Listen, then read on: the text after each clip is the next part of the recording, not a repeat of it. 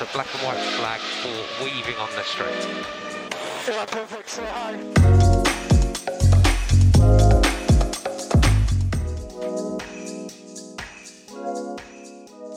Muy buenos días, tardes, noches, a la hora que nos escuchen y de donde sea que nos escuchen, bienvenidos a Pit Talk y este es un podcast, un programa emocionante. Aquí estamos, quien les habla Camila Espinosa y nos acompaña como siempre Melisa Niño. ¿Cómo estás, Mel? Hello, estoy muy bien, estoy emocionada. Bueno, primero creo que deberíamos disculparnos porque sucedió algo que en serio se nos escapó de las manos y fue el Gran Premio de Canadá. Oigan, la verdad es que lo grabamos.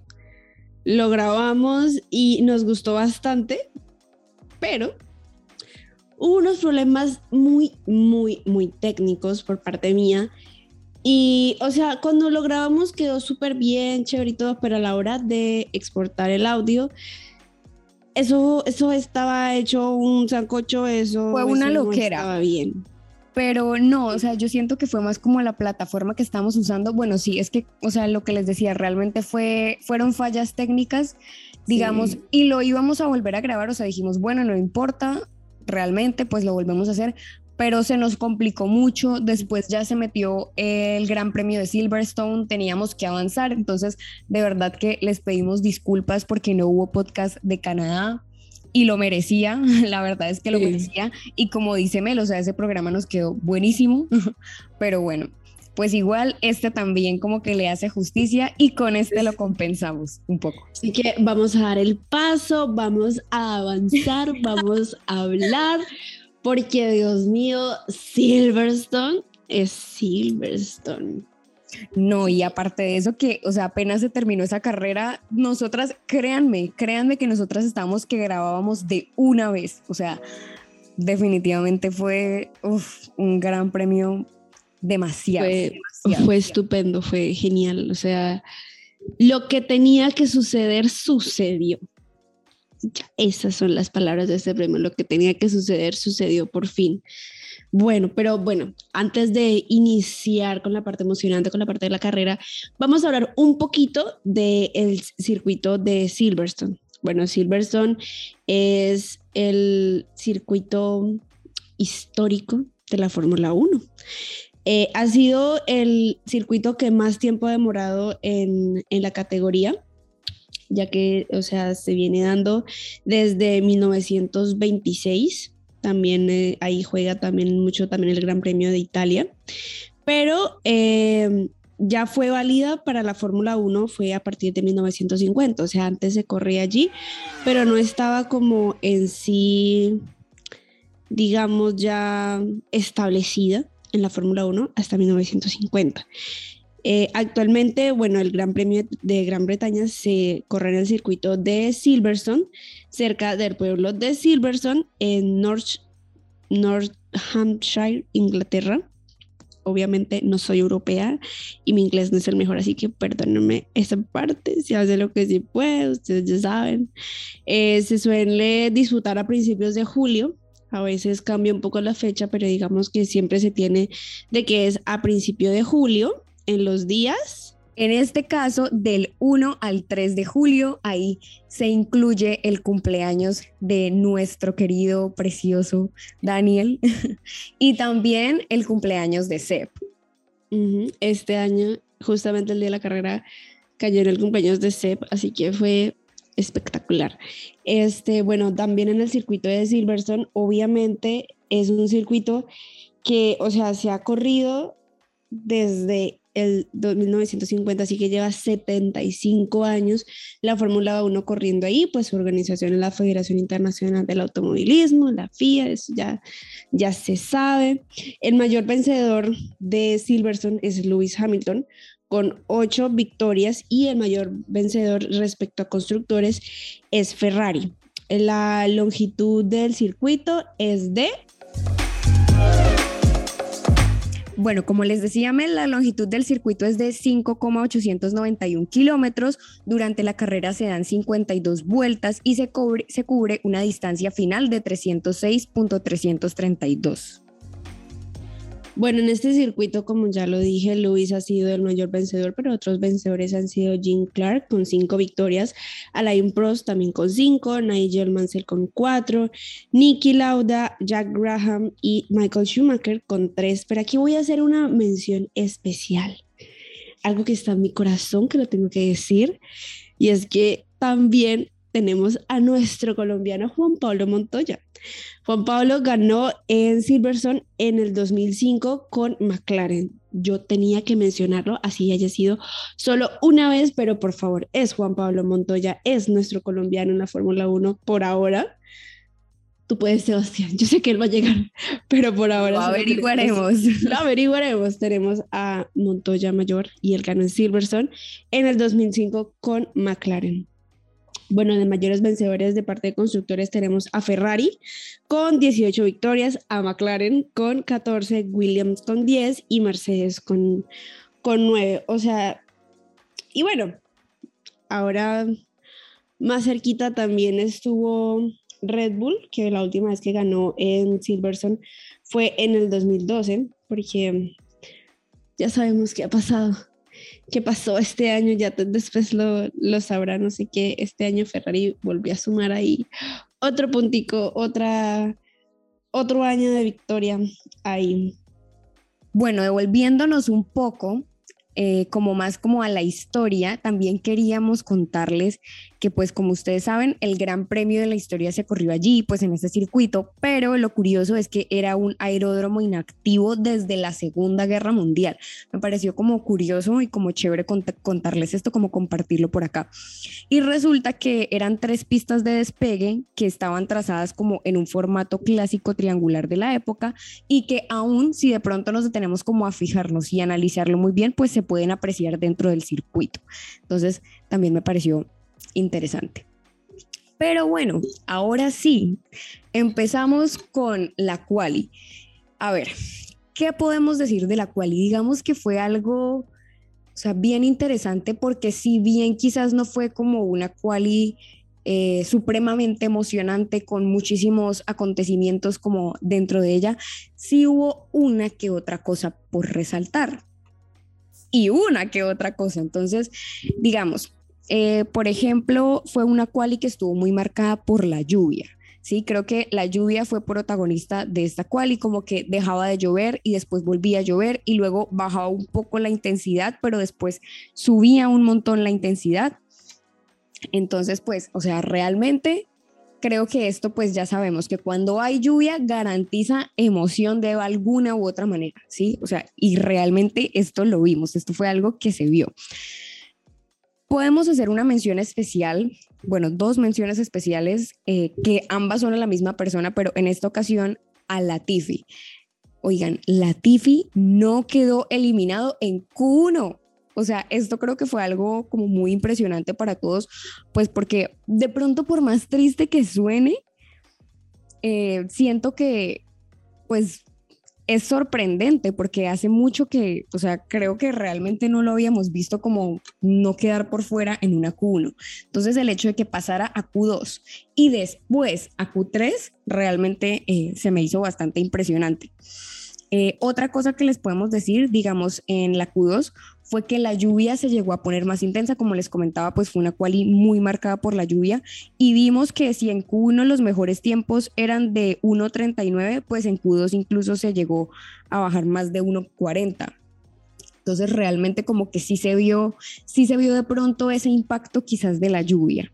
Eh, nuevamente, la Tiffy pasó a Q3, cosa que fue realmente también pues impactante porque por lo menos lo que les digo, o sea, de pronto por triste que suene, cuando yo vi que él pasó a Q2, yo dije, bueno, vamos a ver si realmente eh, lo mantiene.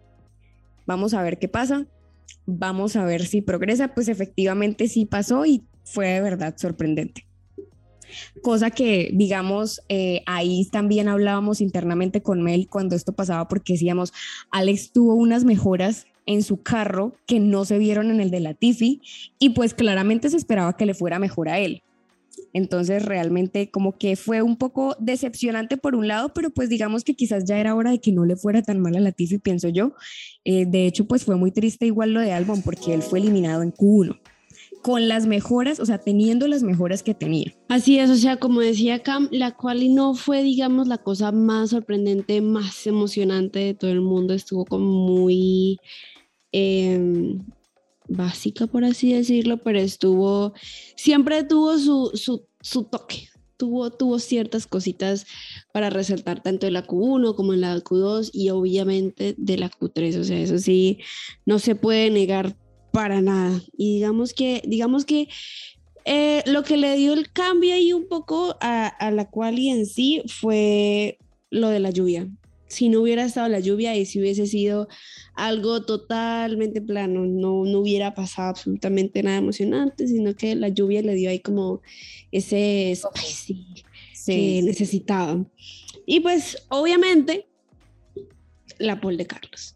Esa, esa fue... Saltar. Eso es lo que lo único y lo más importante que hay que resaltar de la quali, la pole de Carlos Sainz, su primera pole y justamente el día que cumplía 150 carreras. Eso fue épico. Fue épico, eso tenía que pasar, eso es lo que yo me refería con lo que tenía que pasar, pasó. O sea, todo se alineó, todos los astros se alinearon, todo se alineó para que Carlos fuera a ganar esa pole. Porque, o sea, ¿cuáles son las probabilidades de que él ganara la pole justamente el día que cumplía 150 carreras? O sea, y en Silverstone. Y en Silverstone. Exacto, o sea, y algo que dice Mel que es muy importante es el hecho de que sí, o sea, tenía que pasar y pasó y que sorprendió, o sea, yo realmente no me lo esperaba porque, seamos sinceros, eh, digamos que en esta quali Carlos no tenía quizás el mejor ritmo, yo realmente o sea, yo daba por perdida esa pole para Carlos. O sea, yo no me lo esperaba. O sea, pensé de todo, se los juro. yo pensé de todo, menos que Carlos iba a llevarse esa pole. O sea, sí. te los juro. Y es que fue en el último minuto, en el último minuto que marcó el tiempo y yo no puede ser. O sea, yo me acuerdo, o sea, pregúntenle a Melissa, por favor, cuántos audios gritando, cuántas fotos llorando no le mandé. real real. O sea, es que, digamos, cuando a uno le gusta un piloto y quiere que gane la pole, no se la gana. Sí, no sí, se total, la gana. total. Pero cuando uno está como, sí, cuando uno está como distraído, uno como que no le está echando la barra y tal, estás gana. ¿Por qué? Uno sabe, uno no sabe, pero a mí también me pasó con Lando el año pasado, o sea, lo mismo que le sucedió acá este año, me sucedió a mí en Rusia el año pasado con Lando, o sea, yo dije, no, ya, ya fue, Lando no se ganó esa vaina. Me acuerdo que era temprano, obviamente era en Rusia, obviamente aquí era en Colombia era tempranísimo. Y yo no, Demasiado. yo dejé el televisor ahí, yo no me voy a hacer el desayuno. Me fui a hacer mi desayuno. Y cuando vuelvo, Lando gana la pole. Y yo, ¿qué? ¿Cómo así? ¿Qué pasó aquí? Y eso fue otra racha de mensajes llorando, amigos. Sí, es dar, sí, lo mismo, Oh. exactamente. Yo llorando, yo contándole a Camila, parce. Lando ganó la pole, yo no me la vi. Lo peor es No. que yo ni siquiera me la vi. O sea, Y eso es fue que lo peor. miren, y es que es que se los digo, o sea, paradójicamente, bueno, es que qué es lo que sucede. Como ustedes saben, pues obvio, Mel y yo tenemos Pitlane y si ustedes nos escuchan pero no nos siguen en Instagram, oigan, arroba Pitlane Talk guion bajo, porque si se pierden el resumen de la carrera y quieren estar así como conectados antes de que salga el podcast, pues por allí les hacemos todo el resumen.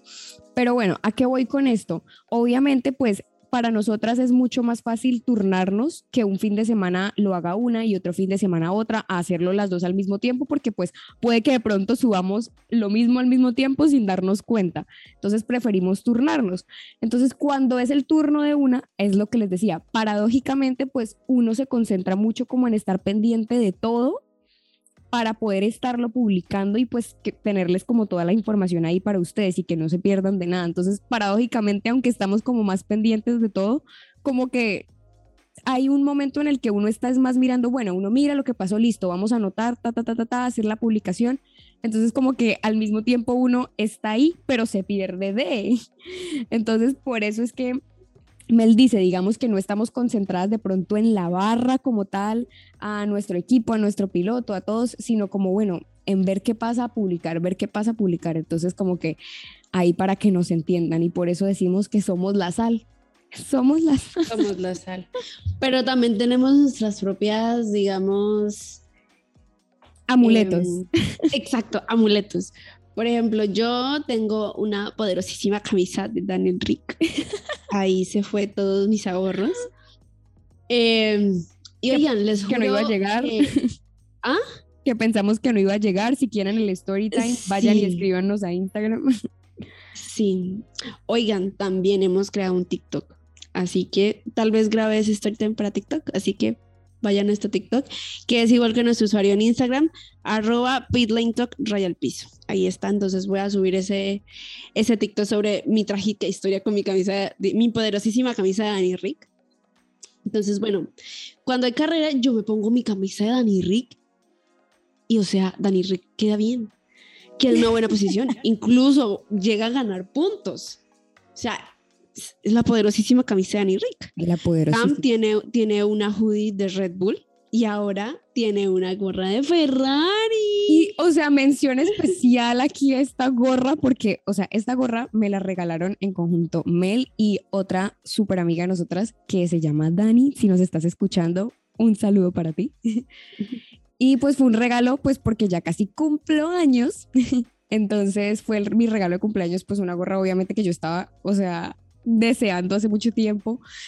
Y justamente Mel me la entrega antes de la carrera el domingo y Sí. yo me la puse desde ese momento y no me la quité y Carlos ganó. O sea, ay, no, perdón, pero no, no puedo contener mi emoción en este programa. O sea, no puedo, no puedo.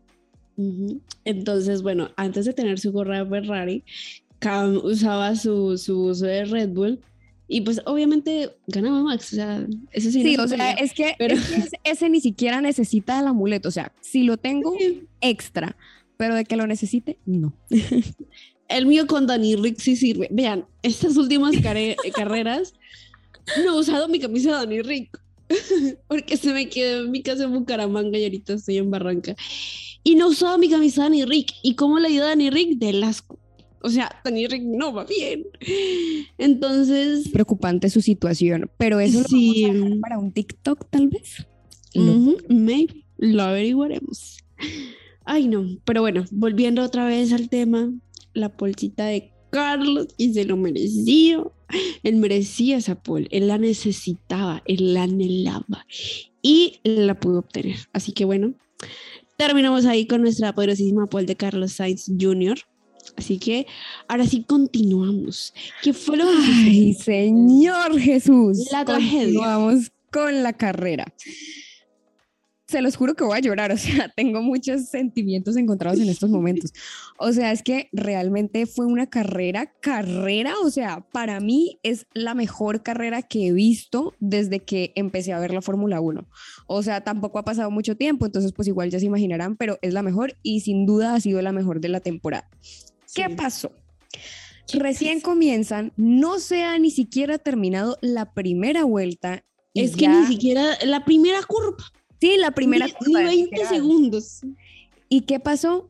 Red flag. Ahora ustedes se preguntarán, ¿pero por qué? En caso de que de pronto no la hayan visto. Resulta que fue ahí como, o sea, más o menos como una especie de dominó. O sea, eso fue un accidente por un lado, un accidente por otro lado. Eso Lo principal-. Sí, o sea, lo principal y creo como que el más trágico fue el que involucró a Wang Yu. Eh, digamos que todo fue más o menos por un choque de Gasly. Gasly, digamos, le pega a Russell, Russell iba muy cerca de Wang Yu, entonces se chocan. O sea, es que Pierre iba como en la mitad, él iba por su carril O sea, mal. sí fue como un sándwich. Sí, fue un sándwich. Y Russell se le acercó al lado derecho y Shu iba por el lado izquierdo. Entonces estaban como cerrando para no dejar pasar a Gasly. Russell no, no iba a dejar pasar a Gasly. Y Gasly le dio con la llanta delantera derecha a la llanta izquierda trasera de, de George. Y él, pues obviamente el carro dio como un, iba, iba, iba a darse un trompo completo y la parte delantera le pegó a la parte de atrás de su, que también se había chocado un poquito con la de Gasly. Y lo que hizo el carro fue, eh, digamos que levantarse y como que voltearse totalmente. Eh, literalmente quedó patas para arriba el, el o sea, dio vuelta totalmente el carro. Y claro, como iba largada, iba con una velocidad alta, el carro se fue deslizándose hasta, mm, hasta que chocó con la barrera de Tech Pro, pero iba a tan alta velocidad que incluso pasó. pasó. esa barrera de Tech Pro y se pegó contra la malla de seguridad que separa al público de la pista. O sea, calculen, realmente fue algo increíble, o sea, creo que fue algo como que asustó mucho, que asustó Sí. mucho porque, o sea, realmente aquí fue una cosa que pudo ser de vida o muerte perfectamente, o sea, el impacto, o sea, su cabeza, por Dios, y acá es donde, ¿saben? Es como un dilema, porque si bien el halo lo salvó, y pues no solo el halo, o sea, las muchas otras medidas de seguridad desde el casco, o sea, partiendo de ahí, pero sí hay que decir, ¿qué pasó con la barrera? No, porque ¿Qué rebotó, pasó? o sea, O sea, pero pues no debía pasar, o sea, o sea, sí me entienden, digamos como que hubo una falla, pero pues afortunadamente y gracias como a todas estas, a todas estas nuevas tecnologías que tienen de protección, o sea, Juan Yu quedó ileso.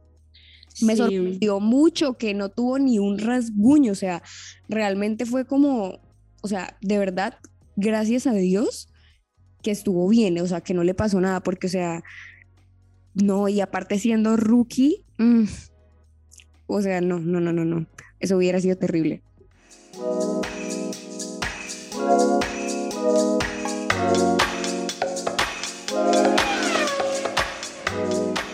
Y teniendo en cuenta esto, quiero que hagamos una mención especial nuevamente. O sea, este fue el gran premio de las menciones especiales. a George, a Russell, porque de verdad que lo que él hizo fue algo como de verdad muy humano, o sea, algo como que deja mucho que decir, Sí. es decir, buen sentido, porque él lo que hizo, pues de pronto para los que no sepan, los que todavía no se lo hayan visto, apenas pasó esto del accidente y se le notaba, o sea, se le, se le notaba como el afán, como lo alterado que salió. Y fue de una corriendo a ver si Juan Yu estaba bien, si todo estaba bien, si le había pasado algo, sabiendo que podía haber continuado, pues intentado continuar. Sí, o sea, George sacrificó su carrera. Literalmente sacrificó Silverstone para cómo estaba Wang Yu, porque obviamente, o sea, listo, él salió y tuvo una pinchadura y cayó la grava. Pero, o sea, teniendo en cuenta la red flag, iba a haber una, mm, un reinicio de la carrera. Y él pudo haber continuado, pero, o sea, prefirió salirse del carro, salir corriendo para ver en qué estado había quedado Wang Yu, porque según las reglas de la FIA, si un piloto se baja de su carro y sin ayuda de los marshals o algo así, no puede volver a ingresar a la pista. Y es que, claro, es peligroso. Y, o sea, y más teniendo en cuenta de que, o sea, que el carro está bien y que ellos aún seguían en pista.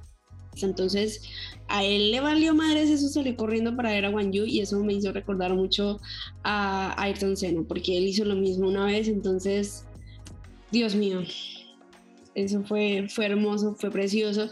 Y bueno, respecto a lo de la barrera de Tech Pro, pues la verdad es que sí, la barrera protege, de verdad protege bastante y lo hemos dado cuenta en otros accidentes, pero es que también hay que tener en cuenta de que la barrera está ahí es para los carros que vienen de una manera eh, bien en el piso, o sea, que no están volteados No aérea. a la velocidad tan alta que iba él, o sea, claro, él lo que, él, lo que hizo la barrera fue, digamos, amortiguar un poco el golpe, pero claro, la velocidad que iba también rebotó, o sea, rebotó horrible y dio vuelta y terminó en la malla. Yo vi los videos de la gente que estaba en esa gradería y yo dije, Dios mío, o es sea, que yo precisamente, precisamente ese es el problema, o sea, y yo creo que a partir de esto, o pues esperaría que de pronto miraran como, o sea, no sé de qué manera se puede implementar como alguna protección extra en ese sentido, pero no hablo del piloto,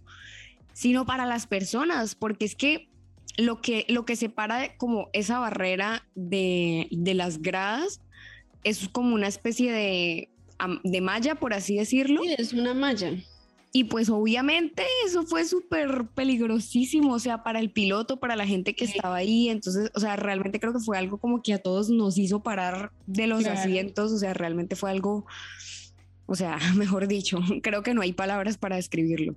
Yo creo que algo así nunca había pasado, porque es que de todos modos la Mm. distancia entre la pista y la gradería es, es muy amplia, o sea, y hay un, ahí está la grava y hay puras piedras, se supone que con, esa, con esas piedras el carro frena, pero claro, esta no fue la situación de, de Wang Yu, él, él no pudo frenar, no pudo hacer nada y terminó contra la malla, entonces yo creo que de pronto sí van a hacer algo eh, por lo que pasó y Mm. también, o sea, si ya hablamos del accidente de Wang Yu, estuvimos preocupados, obviamente, y más porque no lo mostraron.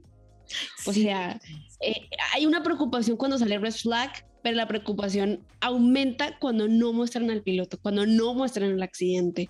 Eso ya es otro nivel de preocupación. Ahí sí uno queda en shock y uno dice, fue puercas. ¿Qué sucedió? ¿Qué fue lo que pasó? ¿El piloto está bien? Y vinieron Lo a que decir pasa- que estaba bien, era como que 20 minutos después. Sí, se demoraron.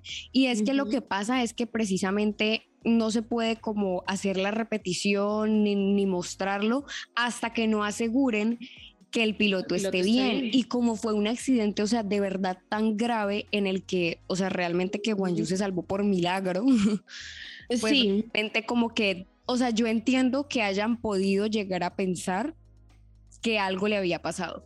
Porque, o sea, realmente... Claro. No, y además que no fue el único. Sí, mucho Wan Yu, pero aquí Sí. falta alguien muy especial que no nombraron y fue a Alex Albon. Albon sí terminó en el En el hospital, canalizado y, Y, o sea, yo voy a ser sincera, yo me di cuenta de Albon fue cuando ya terminó la carrera que me metí a Instagram, que él subió una foto en el hospital y dijo, hey, estoy bien. Y yo, ¿qué? ¿Qué pasó con Albon? ¿Qué pasó con Albono? Y es que durante ese choque que hubo, Hubo otro, o sea, no les digo que fue simultáneo. o sea, todo fue, eso fueron unos bolos horribles, yo no sé, pero, o sea, Alex le pegaron primero por la parte de adelante, luego le pegaron por la parte de atrás y luego otra vez le pegaron, o sea, como tres carros chocaron con Alex y Alex dio como vuelta y dio, terminó por allá en la grava sin una llanta. Eso fue otro terrible accidente y a él sí se lo llevaron para el hospital en helicóptero, o sea, él sí terminó el hospital porque de todos modos, o sea, fue duro lo que le sucedió. Eh, digamos que tal vez no le pusieron tanta atención como a Wang Yu, porque obviamente lo de Wang Yu sí fue a vista más, más peligroso Trágico. y lo de Alex en sí como que no fue tan traumatizante, pero de todos modos él terminó en el hospital. Gracias a Dios terminó bien, luego le hicieron una entrevista y él dijo, no, yo estaba jugando Sudoku con mi novia, con Lily y mm, viendo la carrera al mismo tiempo, o sea, en sí también terminó bien, gracias a Dios, pero él sí terminó en el hospital. Que uno dice, wow, qué irónico que el que terminó patas arriba no se fue para el hospital y estuvo bien, y el otro que en sí casi no le pasó nada, entre comillas, sí terminó en el hospital. Pero es que de todos modos, imagínense, tres golpes de tres Fórmula 1 en menos de cinco segundos. Claro, o sea, toda la fuerza, la velocidad a la que van, todas esas son cosas que de pronto uno no ve, pero pues que están ahí latentes. Y bueno, pues ya como retomando después de toda esta serie de accidentes, golpes en el que se vieron afectados también Ocon, eh, Yuki, Gasly, bueno, y demás, y pues obviamente Alex, que ya lo estábamos mencionando, a las 9 y 57 de la mañana, hora Colombia, aclaro, hora Colombia, se reanudó la carrera, pero cabe aclarar acá dos cosas importantes. Bueno, lo primero, pues se reanudó obviamente con safety car, normal pues en una situación así, pero eh, digamos que de pronto para las personas que no saben, cuando una vuelta, o sea, cuando ocurre este tipo de cosas en, en la primera vuelta, si no se completó esa primera vuelta, la carrera es como si se reiniciara, o sea, pues es como no, se reinicia. Se reinicia Entonces- totalmente la grilla de partida, que en sí ya no ha habido reinicios Exactamente. como están, pero esta vez lo que sí hubo ese gran cambio de que iniciaron literalmente todo completo, o sea, como si no hubiera pasado ese primer intento de vuelta y digamos, en la primera, en el inicio, ¿verdad? Es que fue lo, es que lo que decía Mel, o sea, fue en la primera curva, o sea, realmente no, no había ni media vuelta. No, nada, no había absolutamente nada. Pero bueno, en esa primera largada, hablemoslo así, Max pasó a Carlos. Exacto, eso era algo que también iba a destacar. Y obviamente al, al volver a reiniciarse, pues digamos que obviamente Carlos pues empieza nuevamente primero. Creo que esto acá sí fue como un golpe de suerte para él, como volver a iniciar pues con el liderato. Pero bueno, pues como les decía, eh, se empezó con el safety car. Todo pues como que siguió con normalidad, por así decirlo. Pero pues más o menos alrededor de la vuelta 11, Sainz perdió el liderato porque se salió un poquito. Entonces la cosa quedó Verstappen, Sainz y Leclerc en ese momento. Y después, en la vuelta 13, la mini tragedia de Max. No, es que, es que Max, la verdad va a ser sincera, amé que Carlos ganara porque eso ya lo sabemos. Total, o sea, total. Pero me dio vaina con Max porque este año también iba a ser en sí como la revancha de Max por el pequeño incidente el año pasado en Silverstone. Max también era, este era su año para ganar Silverstone. Él, él, él tenía que ganar Silverstone también. Pero para Max todo mal. Max luego tuvo una pinchadura, entró a boxes y ahí inició Cayó la hasta la séptima posición. cayó de luego, o sexto, sea, luego lo pasaron. Y No. es que él, él decía, o sea, en la regla él decía, pero es que hay algo con el carro, o sea, hay algo. Y pues no daban con qué era, o sea, decían, pero es que no sabemos, pero es que no sabemos.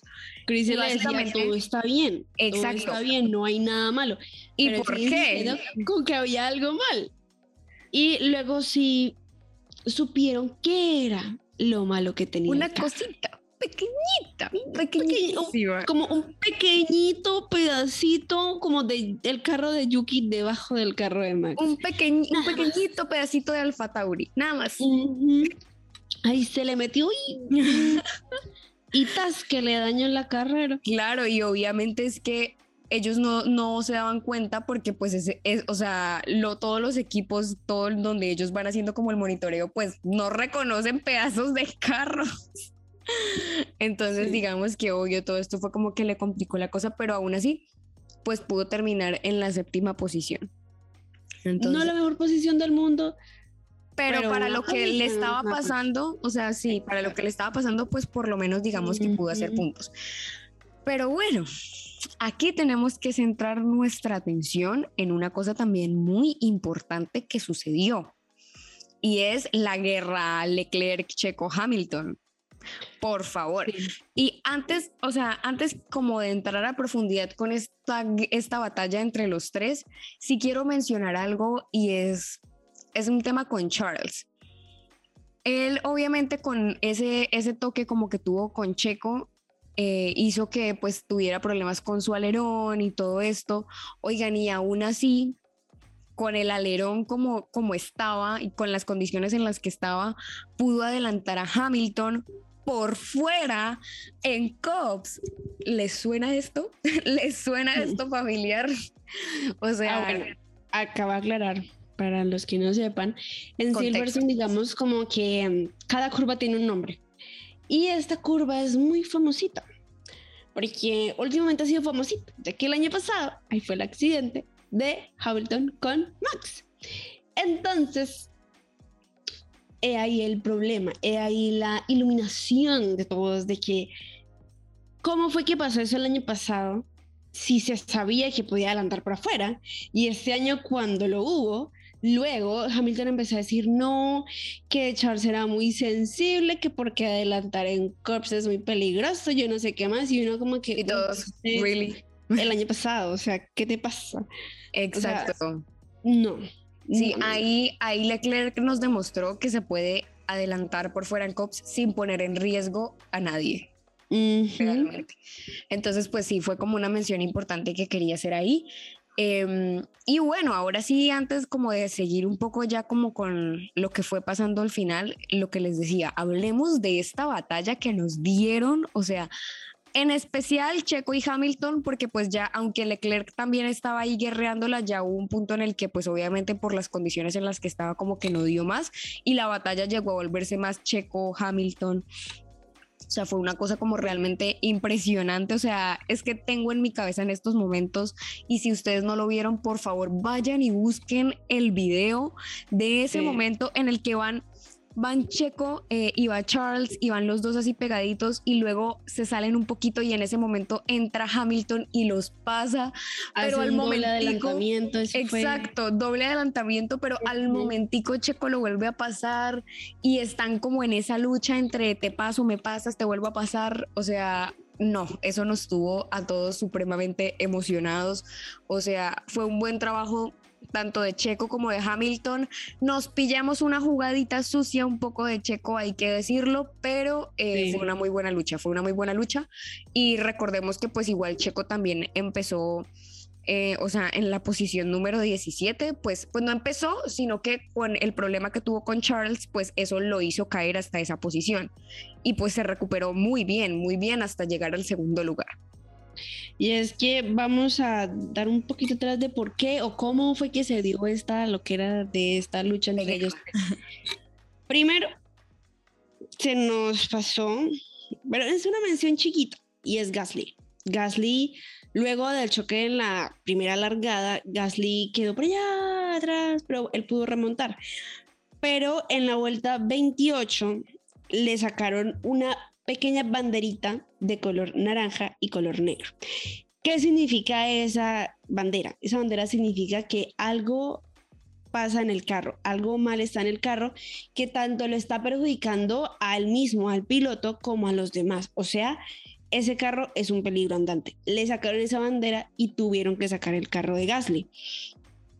Y luego, ya tiempo después, en la vuelta 39, el problema fue eh, Esteban Ocon. O sea, el carro de Esteban empezó a desacelerar y quedó parado, se paró totalmente, prácticamente casi en la línea de, de, de, salida. Quedó ahí en toda al frente de los pits y quedó sin potencia el carro y el carro paró.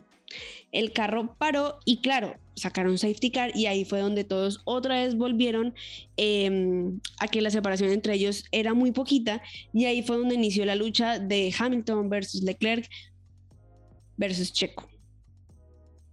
Sí, o sea, la lucha ya venía un poquito antes, pero en uh -huh. ese momento, ahí ya, o sea, cuando sale pues otra vez nuevamente el safety car por el tema de Ocon, ahí ya la lucha es cuando se vuelve más, o sea, recordemos sí, que después... Se de, vuelve más reñida, por así sí, decirlo. Es que recordemos que en ese momento Hamilton lideró, o sea, Hamilton lideró porque Carlos también ahí pues ya había perdido el liderato y entonces iban... Eh, o sea, la cosa iba como todos detrás de Hamilton, o sea, fue una, o sea, Hamilton realmente tuvo la oportunidad de ganar y pues sí hay que decir que digamos, esa, esa, bueno, ese safety car ayudó, o sea, realmente realmente ese safety car fue una ayuda, pues también como una contribución a la victoria de Sainz, o sea, sí hay que decirlo, no fue todo por eso, pero sí, eh, y después de eso, ahí, don, ahí fue donde se vio más lo que les decía, la, el, la lucha entre Hamilton y Pérez.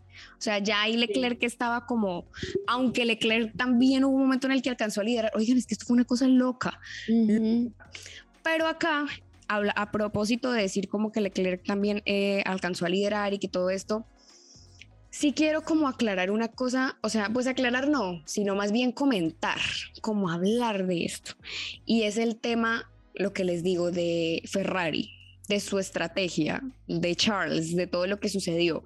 El stop inventing de Carlos, que fue memorable, o sea, realmente memorable, porque ¿qué pasó?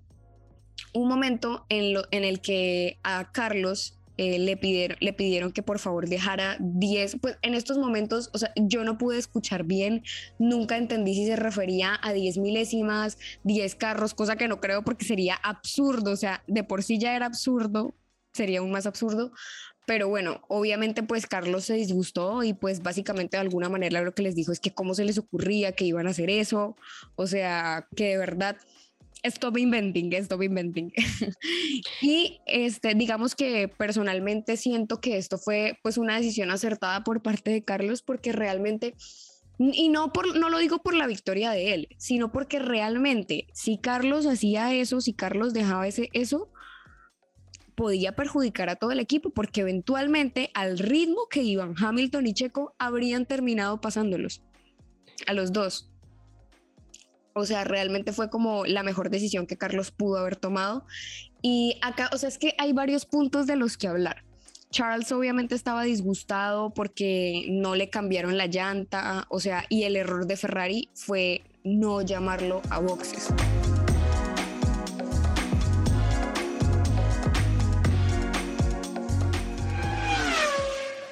Ese quizás fue el error como que cometió Ferrari, o sea, sí, pero hay que, o sea, hay que ser, hay que ser sinceros y aunque sí de pronto Ferrari le falló a Charles y obviamente Charles estaba molesto como por esta falta de indecisión que creo que era lo que estaba pasando, pues también es cierto que aunque, aunque Charles también tenía como en ciertos aspectos mejor ritmo que Carlos y sí hay que decirlo porque sí fue así hubo, hubo un momento en el que eh, pues Charles tuvo mucho mejor ritmo.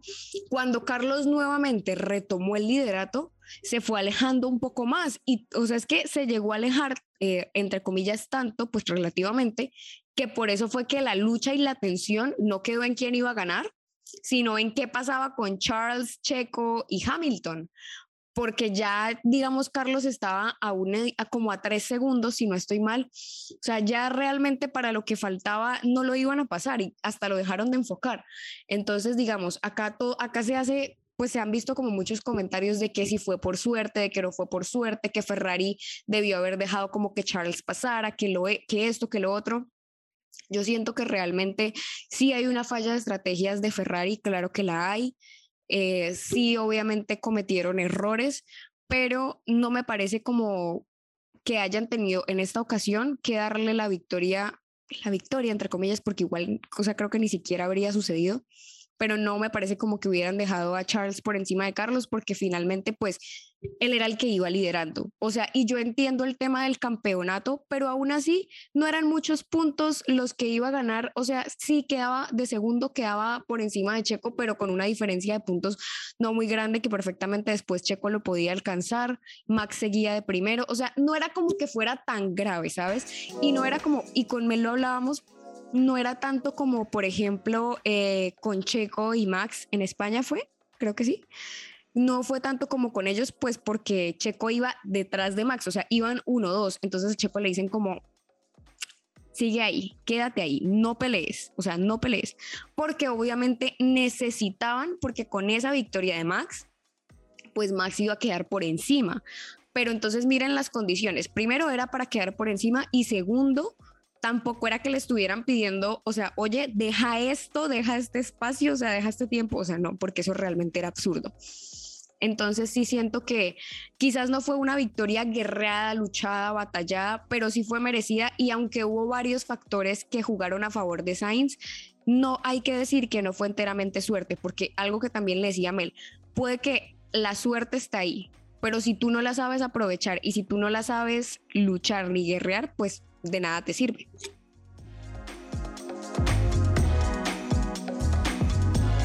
Es que yo no sé, lo que es Ferrari siempre lo han barrado con sus pilotos, o sea, en las parejas de pilotos siempre hay uno que lo, que lo quieren ganar y hacen cualquier cosa y dejan al otro abandonado y les dan malas estrategias o incluso al que quiere que gane a veces le dan hasta malas estrategias. Y un claro ejemplo de eso fue Kimi. Cuando Sepp estaba con Kimi en Ferrari, prácticamente Sepp era su propio ingeniero, porque le daban unas indicaciones a Sepp que no eran las correctas y tal vez Ferrari las veía como las correctas, pero al final de cuentas no eran las correctas porque el propio piloto también se da cuenta de las cosas, se da cuenta en, en el entorno en el que está y digamos, también puede tomar sus decisiones. No siempre son las correctas muchas veces, pero casi siempre, siempre son las correctas, porque es que los ingenieros les dicen algo, pero ellos no están al pendiente de cómo está la situación, en qué ubicación están ellos. O sea, lo que le pasó a Charles en Mónaco, lo que le pasó a Charles en Mónaco este año fue culpa de los ingenieros de Ferrari. O sea, no se dieron cuenta, al parecer no se dieron cuenta de que también habían llamado a Carlos a Pitts. Y, y llamaron a Charles a Pitts y luego le dijeron al mismo tiempo que no, que no entrara a Pitts. Y Charles ya estaba a mitad de camino. O sea, ¿cómo hicieron eso? ¿Cómo fue posible eso? O sea, Ferrari Ferrari la han barrado bastante, la han barrado bastante. Y tristemente, o sea, cuando Sepp estaba en Ferrari, o sea, sucedió una loquera porque es que justamente cuando Sepp entró a Ferrari fue cuando empezó a surgir Mercedes. Entonces ya Ferrari no era el favorito, ya Ferrari no era el que le iba bien, sino que era Mercedes.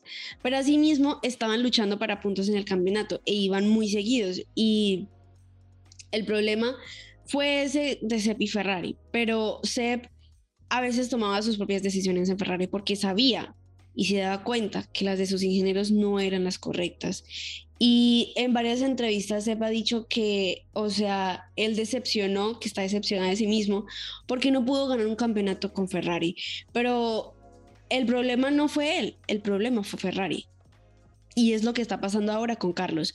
Carlos ahora es el que tiene que tomar sus propias decisiones porque le dicen una cosa a los ingenieros y él se da cuenta de las cosas y dicen, yo no voy a hacer eso.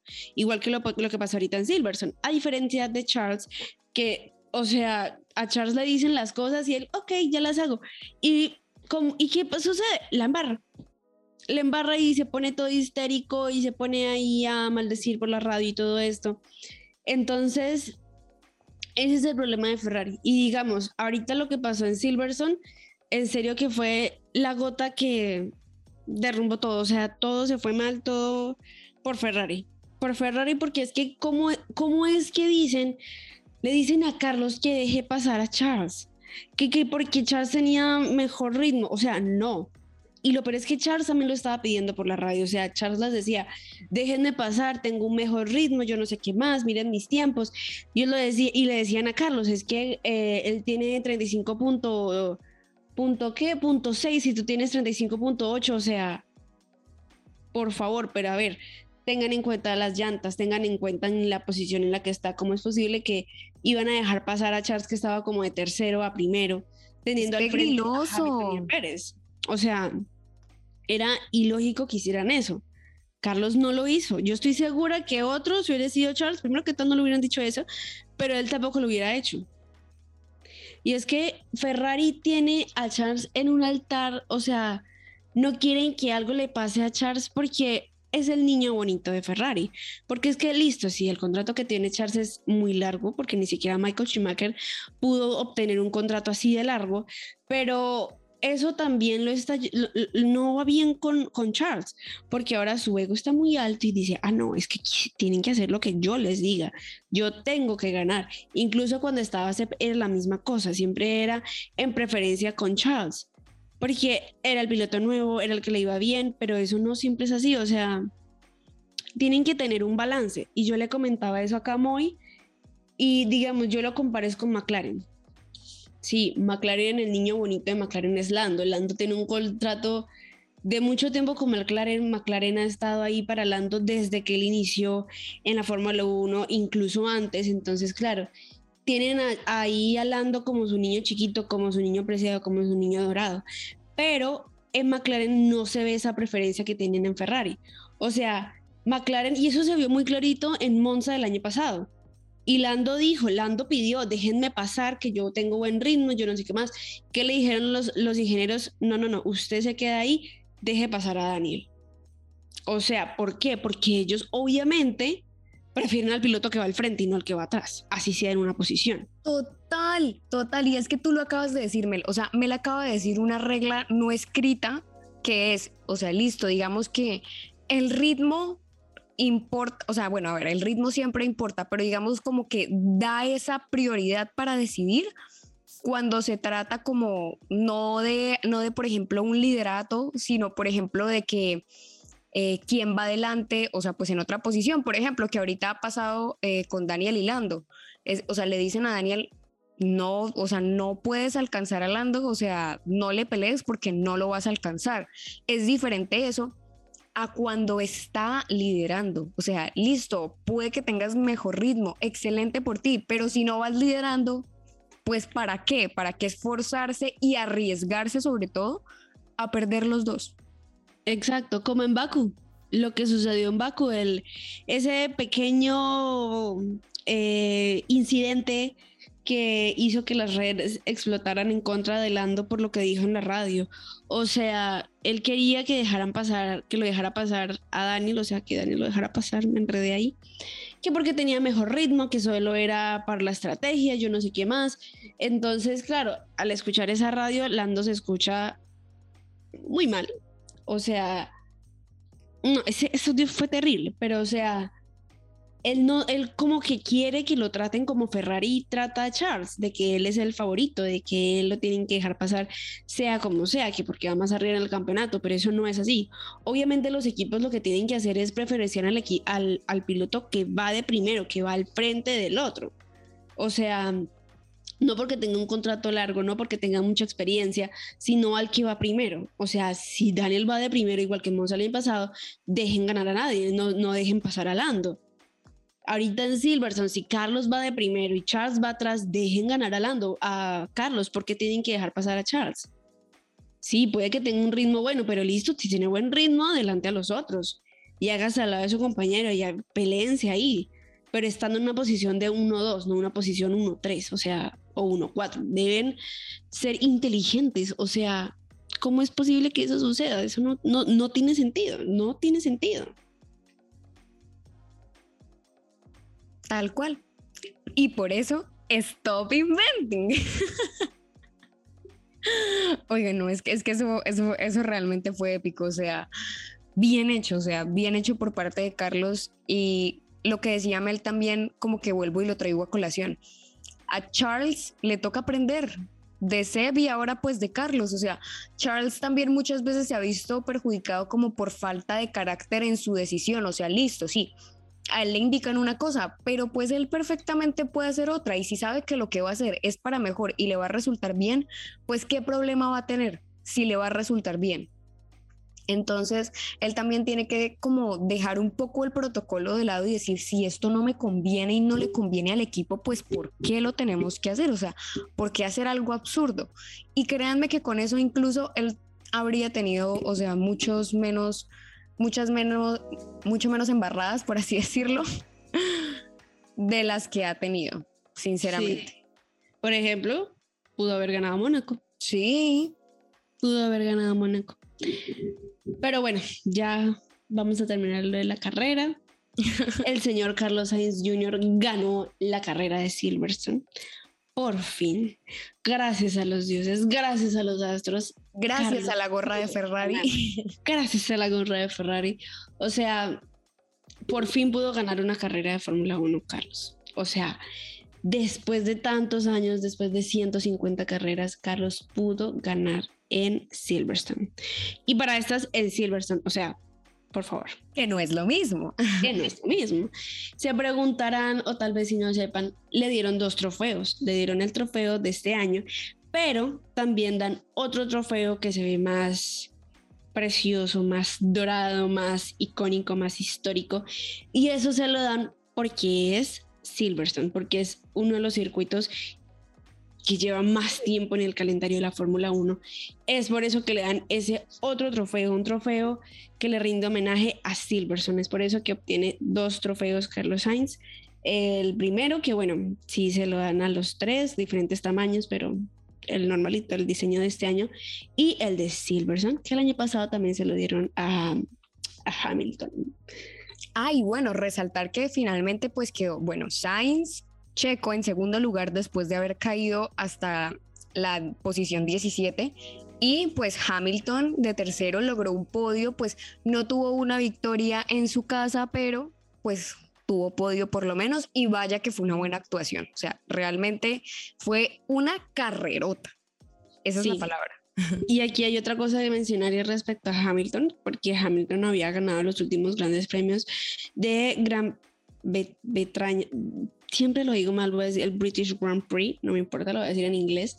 Él había ganado las últimas carreras y siempre había obtenido victoria y este año era o récord de que otra vez ganaba como victoria al primer puesto o si no ganaba la victoria, pues obviamente rompía, o sea, ese récord de haber ganado. Pero digamos que de cierta manera continuó porque obtuvo un podio, entonces en sí como que se medio, se medio rompió ese récord, por decirlo así, de Hamilton. Y bueno, aquí vamos a hablar de otra cosa, que esto es más de polémica, esto es más en contra otra vez de Ferrari. ¿Por qué? Por la celebración de Carlos.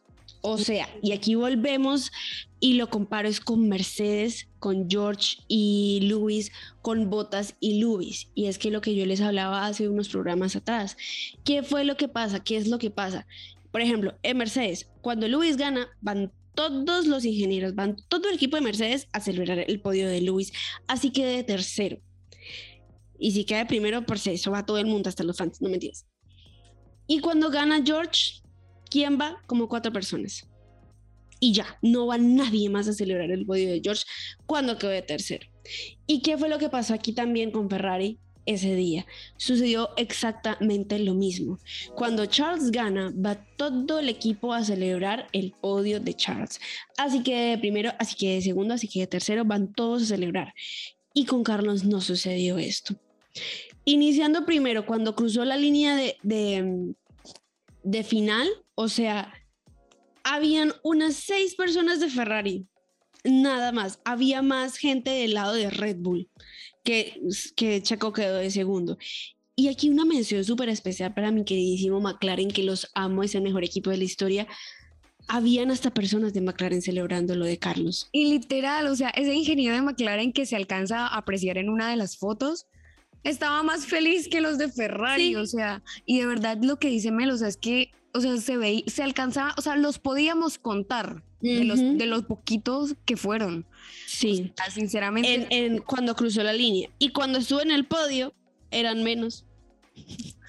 eran menos. Cuando él fue a celebrar el podio, estaba el primo que es el representante. Estaba, creo que el otro era ingeniero y habían como otras dos muchachas en total, eran cinco. Y ya. Solo eran cinco personas, ni siquiera estaba Matías. Solo eran cinco personas ahí abajo del podio esperando a Carlos. ¿Cómo es esto posible? Y yo luego me vengo a enterar.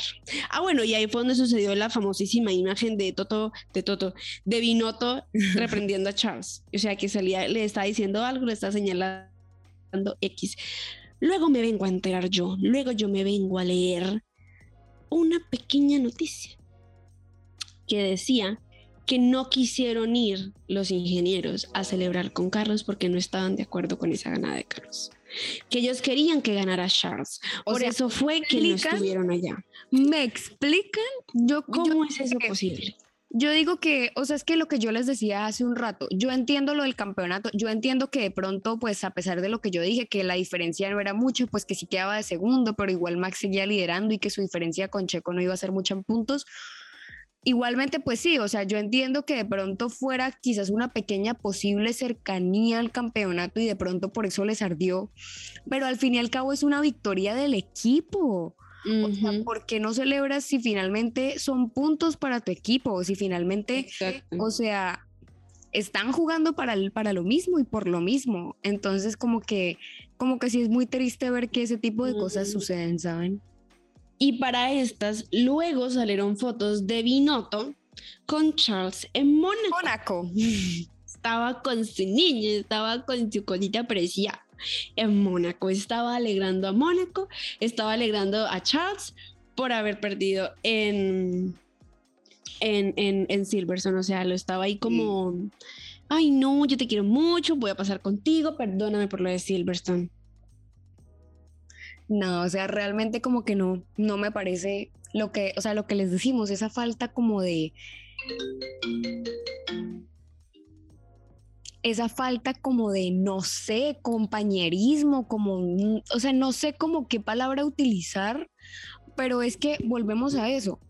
Listo, de pronto no, no ganó Charles, no fue de pronto la ventaja que esperaban, pero finalmente Carlos llegó a liderar, Carlos iba, iba liderando y se lo merecía.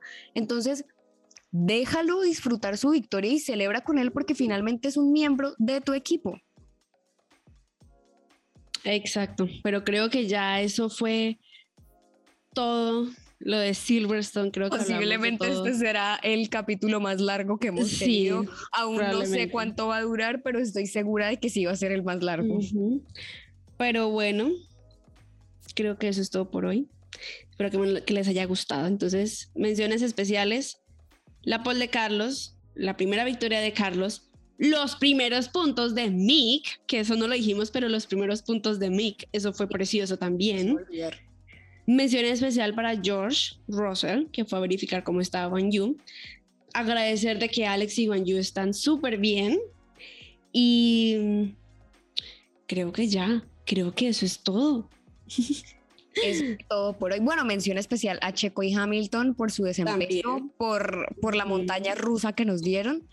Pero pues sí, finalmente, de verdad esperamos que hayan, que hayan disfrutado este episodio tanto como nosotras disfrutamos hacerlo. Creo que el tiempo se nos pasó como volando.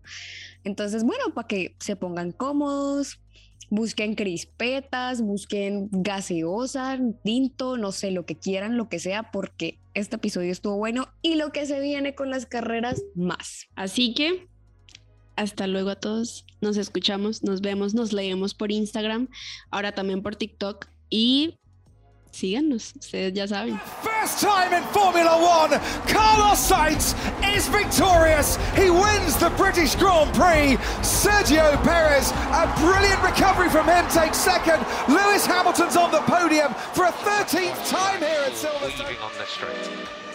Yeah, perfect. Say hi.